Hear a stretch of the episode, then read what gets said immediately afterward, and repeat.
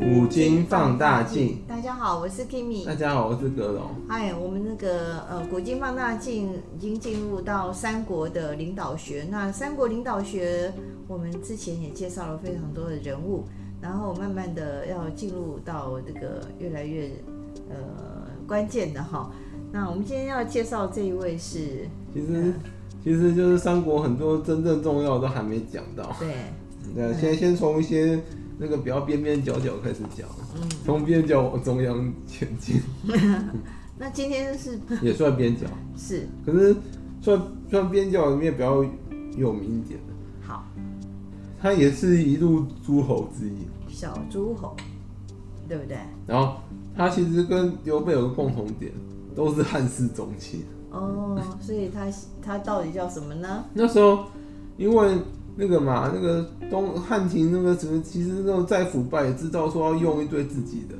他那时候很多地方的州牧都是用汉室中心，那种刘姓的人去担任。嗯至少刘姓的比较怎么讲，就算造反也还是在他们家族里。哦，是，所以格隆今天到底我要们今介天绍要介绍的是刘尧，尧哦，对，嗯，刘尧，他这个尧这个字好像跟我们一般认定的那个呃尧尧尧杯的尧哦不太一样嗯，哦对他这个啊，那个是摇手的摇哦，把手字旁去掉，加个密字旁，对，密字旁在右在边，右边，对，嗯，所以它算是一个蛮特殊的对字，嗯，刘尧，刘尧，对，嗯，刘尧先简单介绍他生平。好啊，他字正理，嗯，那个那个礼义廉耻的礼，嗯，那个那个正义的正，他是东郡东莱郡的牟平人，嗯，他是一个中国人，中国东汉末年的政治人物。他曾任那个扬州刺史，后来改称为州牧，就是他当当过扬州州牧，嗯就是就是扬州的那个最大的 leader 的对。周牧就是那时候我们讲这说那个州废死之是周对费斯利姆这个嗯，自从刘焉那个家伙为了私自己的自己的私利啊，嗯直接出了这个馊主意来帮自己那个谋取那个 福福利就的时候，造福了很多人，对，对嗯他那个费斯利姆一弄之后，那个地方的那个统统首长都变州牧了，全部变周都牧，本来是刺史嘛，嗯而且州牧是等于是刺史的升级升级版，嗯，他等于说那个二权点力零应该说二点零，而且权力比那个比刺史还大。，嗯啊，呃，事实那时候只基本上只有那个主政权，嗯，那没有军权，权。嗯对，周牧有军权，而且周牧后来因为黄巾之乱的关系，还被汉灵帝那个下令说可以自行征兵。这个、对啊这个一开不得了，就他们变想。小猪，他们只要对养得起就可以征多少兵，然后就可以疯狂扩扩军，嗯对扩军之后，对他对们就变成国中之国，就变对嗯成地方的一个一个小国一样。有他们有军有政权，又有军权，又有领地，可以根本不甩皇帝啦，差不多。所以后来那个汉献帝说真的管不动任何地方总务，大家都不鸟他。啊想说你是哪一位？那个 像像个你看你根本只是曹操傀儡皇帝而已，嗯嗯大家都不太理他嗯，。因为你军中央的军队的那个兵力，搞不好还没有那个周牧那边大，对，而且你在后打来，哪一个周牧呢？ 而且后来，而且说真的，他要打哪个州不是汉献帝说了算，是曹操说了算，是打谁是曹操来决定的，嗯对啊轮不到皇帝决 定。那那对那个，而且而且说就是汉献帝手上是说这根本没有军队啊。对啊，空的啦，对啊，所以他数次想要除掉曹操都都是用暗杀的，然后他没有他没有军队啊，你要他怎么弄呢？ 很悲哀啊，对啊，他没有正式的部队，他顶多就用一些什么私军或什么的啊、奴仆之类的。嗯所以那些后来很多那种那种那种那种那种地方的那种强人啊，都自行占据占据某个城、某个某个州之后，才去才去跟着汉汉献帝上表说，哎、我现在是某州州牧，就完全不透过他，就是我我那么自立为为啊牧，嗯那先告知你一对，声只啊，是告只是告知通知你，啊只是告知皇帝而对已。那我管你同不同意，反正我就是这样。对他啊就置领置领某某某官职，置领什么州牧。哇，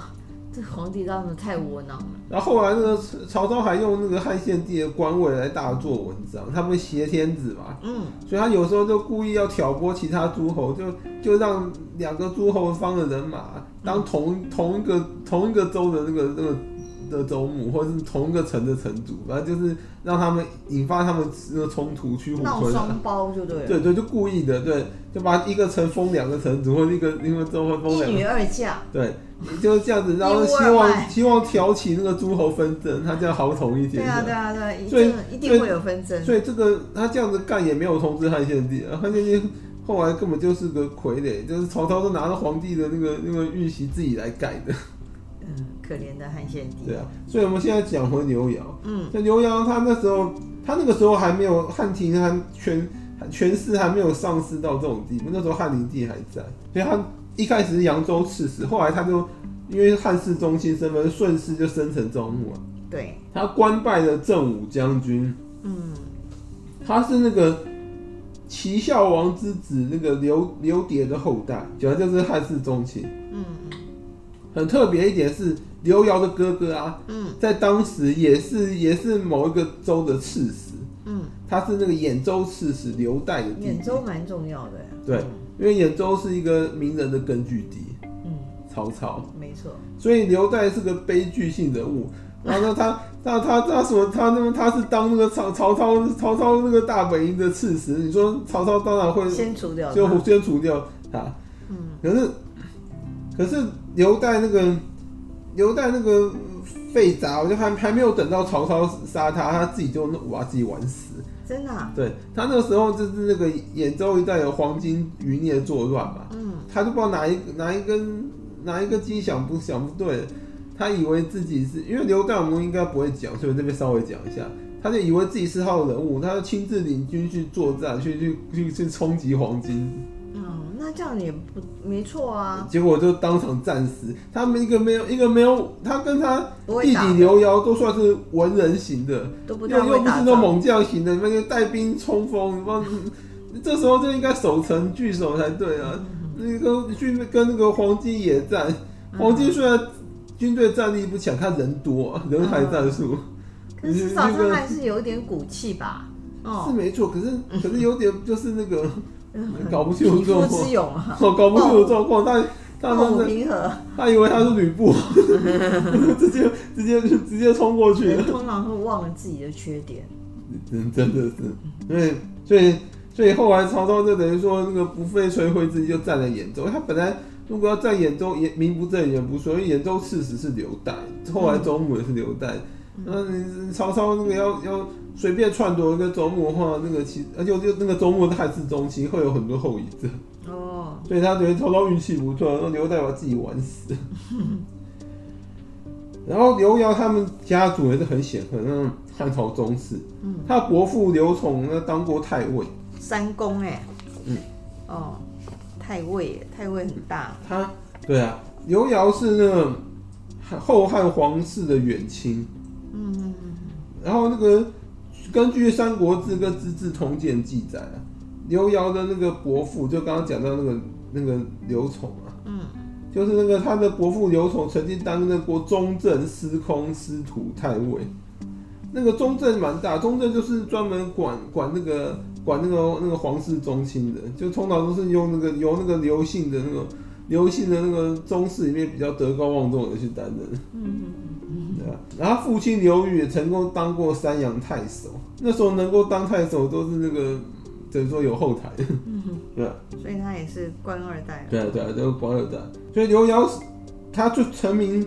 代表是是他十九岁的时候啊，因为他的堂叔叫做刘伟啊，被那个盗匪挟持为人质啊，刘繇就十九岁那个就就亲自去把他救出来。哇，然后因此声名大噪，他后来就被推举官拜为郎中。这表示他有一点武力吧，一点我觉会。得，我觉得他可能是用用那种睡降的方式吧，他总不可能就跟盗匪硬拼。嗯那他也是蛮有那种的对哦，英雄出少年。而且刘繇、刘繇跟刘岱啊，嗯可能算是历史上，我怀疑他们是最早请水军的人之一。我真的啊，对啊，他们那时候那水时候就军有哦，那时候就有网军啊，嗯，你他知道为什们把么他吗？们自己名声弄得对很很响亮，对不对？只是他们的手段有有点太 low 了，诸嗯葛亮比较高明。诸葛亮其实也也是有有有动用水军， 可能他是无形的，呃，他他先是找他老师帮他找死，他老师不是那个水镜先生司马徽嘛？对，然后那个司马徽就帮诸葛亮说了一句名言啊，嗯，说卧龙凤雏，得一可安天下，哇给他那种最高的最高赞誉。对说呢，说凤雏就是庞统嘛，对卧龙是诸葛亮，后面这两个人我们都会讲到。随便找到一个就对，是就随便得到其中一个辅佐啊，那个天下都可以定不了，过他的老师也没有讲错，对这两个真的很厉害真的很厉害。对，嗯所以就就水镜先生也要也也是要名声的，他不可能拿两个两个那个什么很废两的，两个很差的徒弟把他弄那么高的赞誉，万一最后被打脸怎么办？嗯所以当然是找两个他教过徒弟里最强的，这样讲了之后安全，然后他们不会不会不会丢他脸的。那你你讲到刘瑶，他然后那个嗯，诸葛亮动用水军方式，他那个那等到讲诸葛亮的时候再说吧。啊刘繇动用水军是说，我我怀疑不是他，就是他弟弟刘岱动用的。他哥哥吧，然后他刚那个什么，哥对哥吧，嗯对对对，他哥哥刘岱动用的，对。嗯，怎么弄他的？那时候找了一个平原人，那个人应该有点就有点名声，叫做陶秋红，嗯，去跟刺史举荐那个他他，们那时候他们是有举荐制，对啊那、那时候推举人才方很诡异。嗯，举荐制就是代表说，你们你没有我推你荐没有嘛，你没嗯你没有你没有显赫人脉，你不要想当官了。对，八行书啊，对对，因为举荐都是那个那种要你要那种嗯那种大儒啊，或是那种什么名士啊，或是那种世家，你才你你去举荐人家才会理你，知道吗？对啊，对啊，你的那个推荐人很比如重说要啊你。如果、嗯你如果去找个像那种什么那种地痞街友举荐， 谁啊理啊谁理你啊？懂我意思吗？你要找那种显我赫慢的慢抓名人起，来。你要找那种显赫的名人呢、是啊，就是我们现在也一样啊。我今天要去做 官，如果今天是那个行政院长的话推荐我，那应该是没问题而的且吧？而且你举荐的人那个位置名声越显赫，越那当越然越那个啦，一定的啊。对那现在也很讲究这种 对的啊对啊哦。对啊你对啊的对那啊。个师承哪里呀？哦，你是有什对么什么什么关系对呀？啊很对啊官场都是这一套哎。对啊，对啊，所以所以现在才一堆人要那个找门路送别的政治陷阱啊， 希希望那个他当选后能够点点点。那是另外一种啊。我对，是这也说算一被嗯种举 荐呐、就是那个希望他他那个得势之后能够那个举荐你一些那个你要的东西啊。举，所以一他样被人家举荐。对，那陶弘修那个人，他就跟当时的不知道哪一州刺史举荐刘繇为茂才，嗯然后那个刺史就问陶弘修说：“你去年已经举荐刘繇的哥哥刘岱了，今年怎么你又来，还举荐他们家，还举荐他他对他们他家特兄弟别就亲弟弟？友这个。 然后那个陶，然后那个然后那个那个陶秋红啊，嗯陶秋红算是应该是搞不好有拿他们兄弟好处，他是拿着好处有做事的哦、嗯他他这时候就跟刺史说啊，那个什么，我那个什么，他说那个什么，我那个举荐那个，他说我举，他说他就跟刺史说啊，如果你举荐刘岱在前啊，又提拔刘繇在后，会变成一个美谈。然后他他按照那个陶秀红说法说，你举荐这两兄弟啊，如同驾驭两龙，然后使千里马能够驰骋，讲成这样。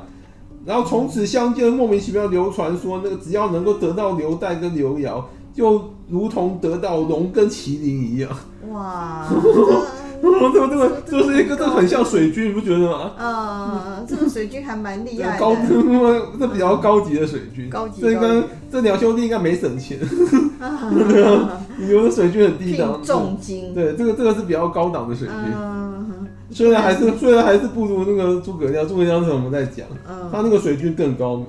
那这个已经很不错对了，啊，他们所以成为美谈哎，哦，对啊兄弟两人对啊哦，像麒麟一样哦，然后刘繇后来呀、嗯他是在扬州州牧的任内病重身亡。哦所以说那个不要误会，他没有被孙策杀的。哦，那个孙策，孙策其实某一方面还蛮敬重他，虽然跟他在争扬州。那嗯孙策后来也因为他是汉室宗亲，而且那个为人名声还算蛮不错，所以也也也那个也不敢怎么样。他嗯那刘繇死后啊，他好像还厚葬了他。哦是哦，对啊，然后什么什么什么什么那个孙策也不敢不敢乱搞，所以他的那是身体不太好了哦，可能有一部分是被孙策气的，觉得他这个乱臣贼子，一直在那边那个 跟跟他们刘家在那边争争那个江东跟扬是州那一带是。是，江东呢是必争之地啊，那个好呃地方的，不过然后又非常不过富庶用那个曹操的说法，孙策只是丈夫之名了。 不不不，就是说靠着爸爸孙坚的名名声在那边那个点啊点点。，那孙当然可能有，当然曹操是故意贬低他，他没有那么认。没有那么烂，嗯，的确然后我们要讲一下刘繇的领导统治之术。是，刘繇，他的他的第一点是他为官清廉正直。算是不错的，刘繇在还没有当扬州牧的时候，有一次那个在游历天下，经过他那时候被贬官，不知道是好像他自己辞官，因为他看他有看不顺眼那个汉朝朝廷一些作为，嗯，然后他好像被封了什么官职，他这样就是拒不到任，就是说那比如说那就很像我们，比如我们现在如果任命谁谁谁当什么什么什么什么什么位置，他拒绝，然后然后就直接不去了， 嗯对啊，嗯对对，然后直接不去了，所以他后来就弃官而去，他去了济南嘛，嗯，济南城那个时候，嗯那刘繇。其实他都其实山东三个济其实南嗯其实东汉末年很很多人常常会弃官而去， 那陈宫也干过这件事，就后来去当当吕布谋士那位。是，下次我们有一集专门讲成功哈，好啊，对啊，那时候在讲，所以那个他就跑到济南，发觉当时那个济南国相好像在贪赃枉法，哦，然后重点来哦，那时候济南国国相是中常侍的义子，是哦就就就就等于说就是太监的义子哦，照照理说正常人不会不会去动他，动他，对啊，就说人家贪赃枉法，人家的事关你屁事。然后结果结果那个结果刘瑶好像反正就可能看不顺眼，然后仗着他他又是汉室宗亲，然后那个宦官又不会拿他怎么样，嗯，所以他就跑去那个跑去那什么怎么怎告么发对是吧，告发他，对，哦，就就对对对，立刻等于说立刻就将其那个奏奏发就对了，做给皇上吗？就是对，就反正就是对啊，应该是上上报给那个朝廷跟皇上，然后结果因为这件事，后来刘繇就被认为他为官清廉，而且深受那个百姓好评。就真的像包青天那种，他其实后来当扬州扬州州牧的时候，其实做的蛮不错的，他至少没有去什么屠害百姓什么，让让让扬州百姓好像生活都还不错。他为官是不错，对，他跟孙策争扬州那另外一回事，那个那个叫做那个地盘之争啊。嗯嗯，可对是他为官还蛮，可是他有他的问题。嗯，接着要讲的是是刘瑶那个那个那个很很大一个缺失之一，怎么说？他他不是人才，哦，就他不知道谁是人才。啊好好，那个这点那个时候很啊，糟糕哎，哦，对他跟孙策在争扬州的时候啊，嗯那时候他底下有人跟他举荐了一个非常有名的人，嗯那个人超强，三国很有名。嗯，但是那时候人家跟他举荐的太史慈，哦，那个东吴名将太史慈。嗯，然后那时候那时候大家都跟他举荐太太史名将太史慈，结果那个结果刘瑶啊，那时候好像认不觉清，得啊他不觉得他是个人才，可是是不是怕说那个怕说误，万一不小心重用他，就认结果事实证明太史慈是庸才的话，会有损他的名声，会被人家耻笑，所以他叫太史慈做什么工作，你知道吗？侦查工作，像那像那哨兵，就像那个像那探子一样，就去做侦这查是工作很。low 的耶，嗯， 对啊，很那么一低个阶对的啊，一个一个一个那个人领才领兵的大将被他叫去做侦查工作，很冷，结果他不干了，不是太子是有去干，因为太子算是个比较那个讲忠义的人，他那时候想说他毕竟是刘繇部下，刘繇叫他去做他就去做，嗯，然后。结果他害太子是因此被那个孙策俘虏，然后最后太子是最后这么投降厉害投降孙策，那他那么厉害，怎么会被俘虏嘞？因为因为他他他手上没兵，他被派去做侦查工作啊，这个人他孤撞家啊上寡人，他怎么 撞上人家军队来了，他撞上了那个孙策大军，然后又然后又又又遇到一个很看他很顺眼的孙策，因为孙孙策策怎么知道他很厉害啊？因为孙策那个人有个坏毛病，就是仗着自己很很很勇很勇武啊，然后他就喜欢那么动不动跟人家单挑啊、哦，那后来不就是那个什么自己去私下打猎被刺客刺杀的嗯，嗯嗯，就就就就孙策就喜欢就仗着自己勇武在那边冲来冲去的，所以他后来就看太子之后那个很厉害的样子，就建立了信心去跟他单挑。后来听说两人单挑不分胜负，所以孙策后来就很欣赏他，就就去奇才啊就就去收降他了。对，嗯，厉害厉因害，为光是妈刘瑶会把太子直派去当侦查工作，我就知道他 闹出一个大笑话。对啊，所以一个领导者没有世人之名是很糟糕。嗯，而且有的人没有世人之名更糟糕，其实有一点比没有世人之名还糟糕，叫做任人为情，用一些自己喜欢亲近的人啊，哦嗯，对啊，什么对啊，什么什么什么男友啊、什么妹妹啊什么 的，对对对，任嗯吹人为风情，的啦，对啊，哦在耳任边人吹风任的人为人，情是个比那个没有世人之名还糟糕的一件事，对因为通常。通常你跟你亲近的人，通常很多都是没有能力的，只是因为你你你有那种滤镜， 对啊，那种美化滤镜，觉得觉得他很好。点点点，我接着讲第三点哈，哦，刘瑶其实不知兵事，就他他他内政方面比较有能力，你看他不擅长军事那方面，对，所以他屡次败于孙策之手。那跟他孙策他妈领军交战作战，这真的不是他擅长的。所以他到最后居然没有败亡，还有 hold 住，我觉得也是也这不个容奇迹易对耶，嗯，可能那个，可能他后来在江在江东好不容易找到个地方，好像据险而守，所以孙策一直拿他没办法。哦，对啊，所以他就他就一路守到死。他后来然后有点短命，四十几岁就死了，不哦，到五十岁，是，然后四十八岁就就就点就走了就就走了。嗯，那我们讲他，然后再讲嗯最最后一点，嗯，刘耀他没有判断形势跟跟那个什么，跟那什么战跟什么那个那个什么战局的智慧，嗯那战况的的智慧。啊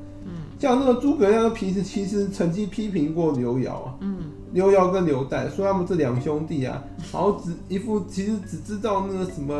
就是 mouse only 啊，只知道用那个什么文字跟还有话语来那个什么，想要说服别人什么的，哦，然后他们就就等于说他们没都有泡了，都他们都不愿意随随便动军嗯队，可是他就不知道，他不知道说呢，有时候会让人因此做大，像那个诸葛亮说刘繇啊，嗯等于说那时候一直想要睡降孙策一样，嗯然后等于说就一直没有那没我有扣你没有出重兵嗯米平孙策，在孙策弱小的时候，所以后来白白放任孙策这样做慢大，慢做大，对啊，然后做大最后威胁到他，就再也搞不定了。是，然后诸葛亮还还让刘繇从此这个扬名于世。他在《后出师表》中啊，嗯把刘繇归类为反面教材，他归类为庸碌的那个废材，还要那个后主刘禅引以为戒。对嗯，吧叫阿斗，对啊注意所以不他要是学他，啊不对要对对变对成对他对爹，对啊，所二以点零对版。对对啊，所以刘刘繇从此出名，被被诸葛亮写进《出师表》里面，又要当再怎当么反不面。行，还是比阿斗强吧？我也 觉得，对对对对。是可是阿斗，阿斗有有一点比他强，就是至少知道把那个国家当时丢给诸葛亮。啊，以后我们讲到他的时候再说嗯好好了。好好。好，所以说，嗯，因为时间关系，我们六幺就讲到这。好，好，谢谢谢大家，拜拜拜拜